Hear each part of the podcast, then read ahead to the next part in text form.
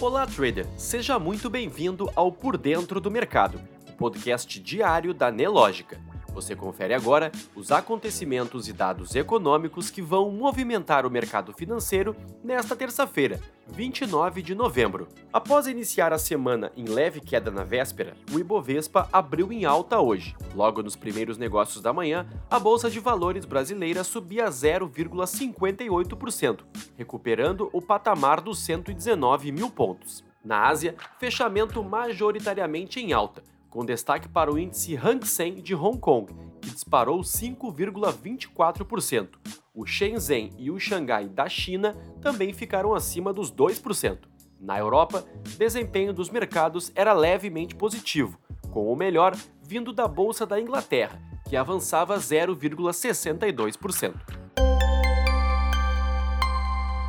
O destaque de hoje vem do Cadastro Geral de Empregados e Desempregados, o CAGED, o documento informou que o Brasil gerou 159,4 mil empregos com carteira assinada em outubro de 2022. No acumulado deste ano, a economia brasileira criou 2,32 milhões de vagas formais. Ao todo, atualmente, são 42,99 milhões de brasileiros com carteira assinada, o que representa um aumento frente aos 42,83 milhões de setembro deste ano e aos 40,65 milhões de outubro do ano passado. Já o IGPM, conhecido como a inflação do aluguel, registrou uma queda de 0,56% em novembro, segundo a FGV. Esse é o quarto mês seguido de taxa negativa. Assim, no acumulado de 2022, o índice recuou de 5,58% para 4,98%, e nos últimos 12 meses de 6,52% para 5,90%. Em outubro, o indicador havia tido baixa de 0,97%. Em novembro de 2021, o IGPM havia tido um leve avanço de 0,02%, porém acumulando 17,89% nos últimos 12 meses. Calendário econômico o índice de preços ao produtor teve uma baixa de 0,85% em outubro, segundo o IBGE. Com isso, o indicador fica em 5,04% no acumulado de 2022 e a 6,50% nos últimos 12 meses. As quatro maiores retrações vieram das atividades de produtos químicos, indústrias extrativas, madeira e refino de petróleo e biocombustíveis. Logo mais, o mercado espera pelo índice de confiança do consumidor e também o indicador de preços de imóveis nos Estados Unidos.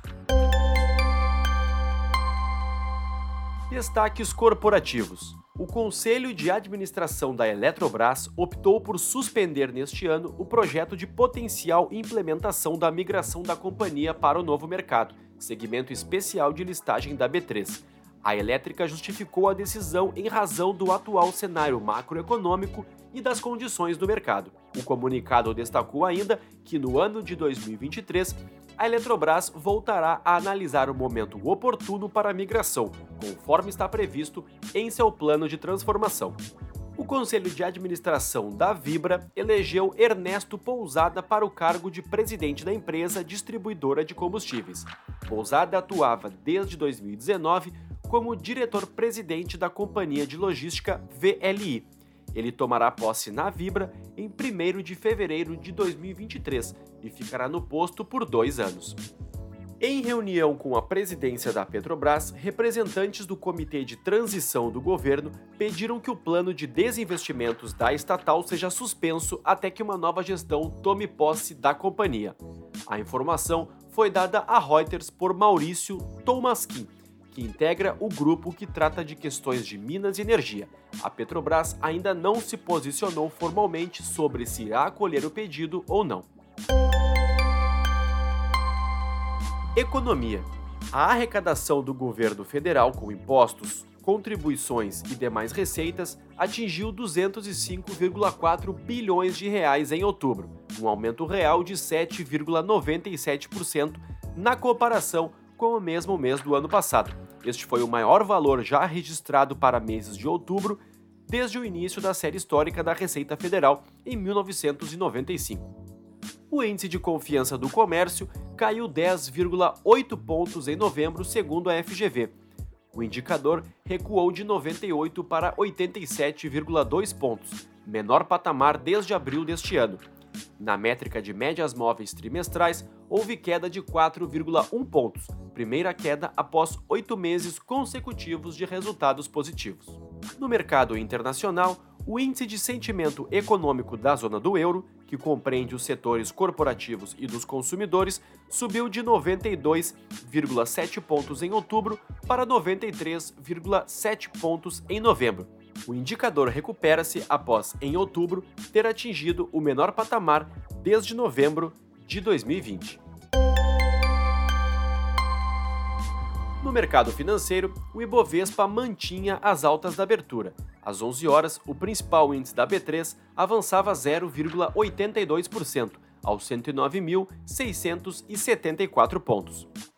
Com a disparada do minério de ferro, entre os destaques de alta estão as ações de CSN, que sobe 5,22%, seguida de CSN Mineração, a 5,07%, e Uzi Minas, que avança 4,12%. No campo negativo, Magalu puxa a fila caindo 3,01%, seguida por VEG, com recuo de 2,61%, e Sul América, que cai 2,42%. Enquanto isso, o dólar, no mesmo horário, operava em queda de 1,10%, cotado a R$ 5,30. Já o Bitcoin operava em alta de 1,46%, aos 16.422 dólares. Você pode conferir essas e muitas outras notícias na sua plataforma Profit Pro. Se você ainda não é assinante, faça hoje mesmo o seu teste grátis. O link está aqui na descrição. Um ótimo dia e até amanhã.